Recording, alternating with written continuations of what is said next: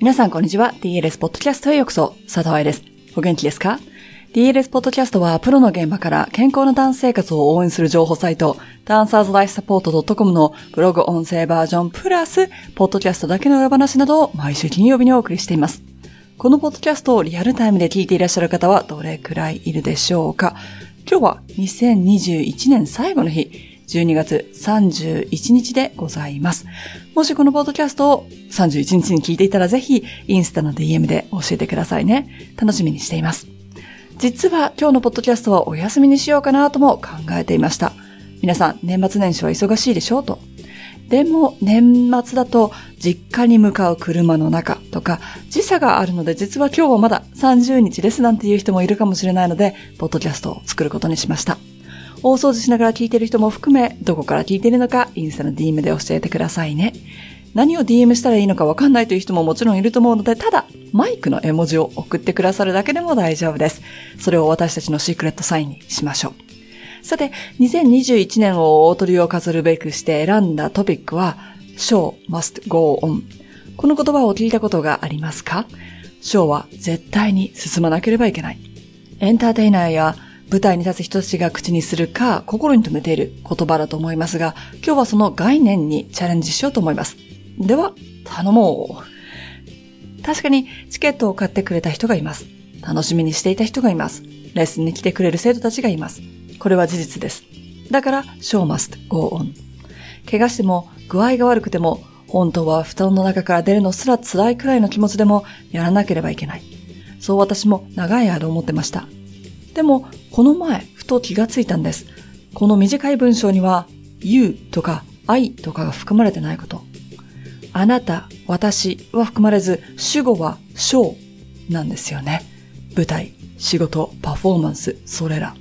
ということは、あなたじゃなくていいんですよ。私じゃなくていいんです。よく考えてみると、そのためにアンダースタディ、つまり代役候補がいるんですよね。オーケストラでは指揮者から見て左の一番前、第一バイオリン演奏者の弦が切れたら、その後ろの人に回して、その後ろの人に回して、どんどんどんどんと回っていくの知ってます？バイオリンを。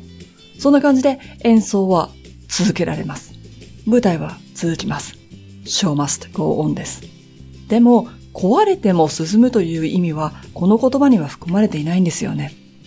ということで、2021年が終わる前に皆さんに考えてもらえたことがあります。Show must go on できるように、日頃から体のケアをしてますか？体づくりをしてますか？ショーマスゴーオンできるように、今ある小さな痛みでも無視せず、しっかりと感知させていますか？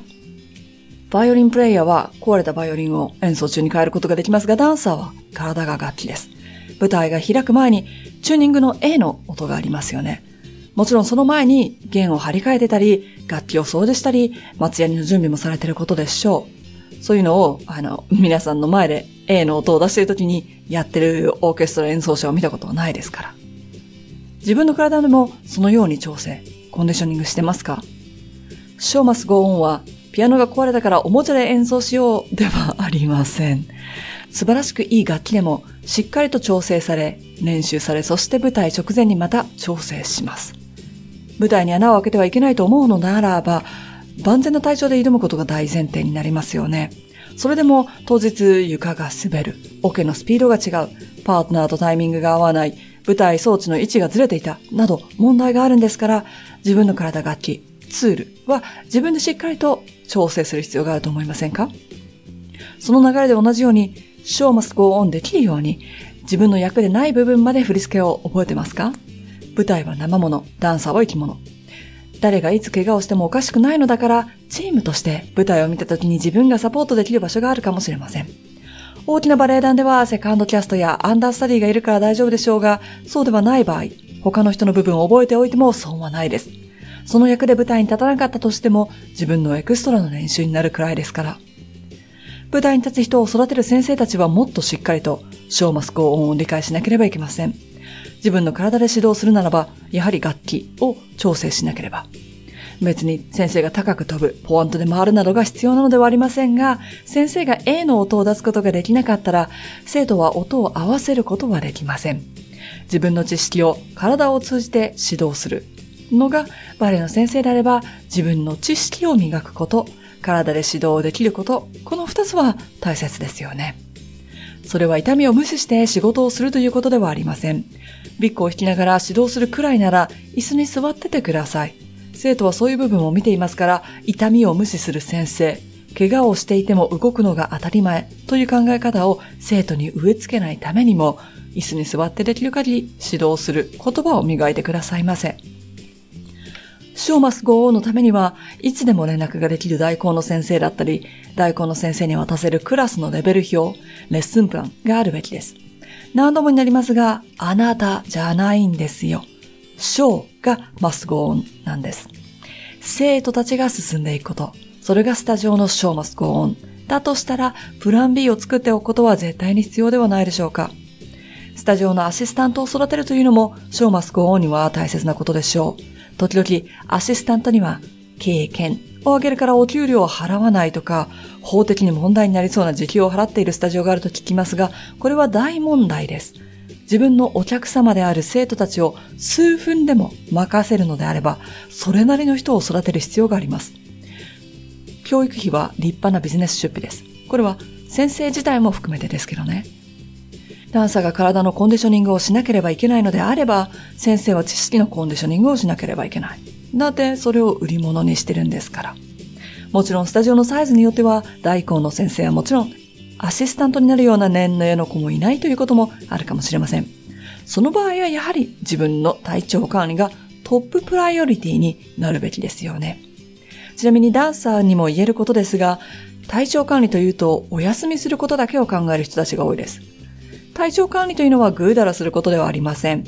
体力をつけること、筋力をつけること。これは体を守るためと仕事を続けていくために必要な項目ですね。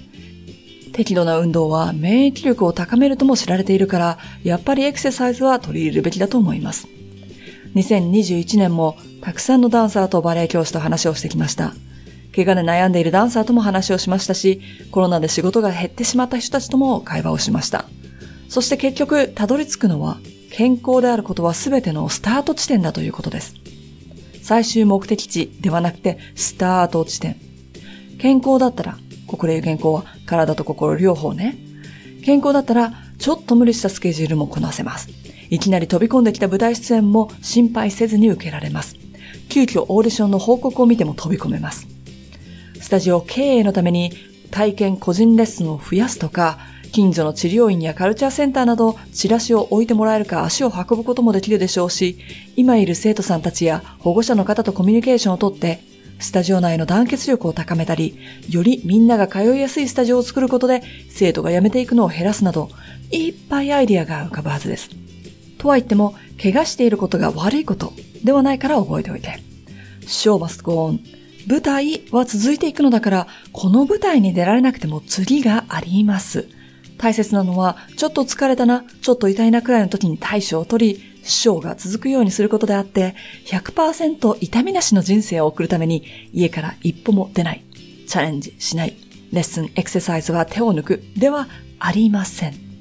ということで、我慢してもプッシュプッシュプッシュという考え方がある人は、2021年にその考えを置いていきましょう。だって絶対に役に立たないもの。あなたのためにも、お客さんのためにも、今年も最後までポッドキャストを聞いてくださって、そして DLS を応援してくださってどうもありがとうございました。毎週金曜日に届くポッドキャストが皆さんのお役に立っていますように。そして1月のオンラインセミナーでお会いする皆様、ポッドキャストでは意識的にゆっくり喋っておりますので、気合い入れてきてね。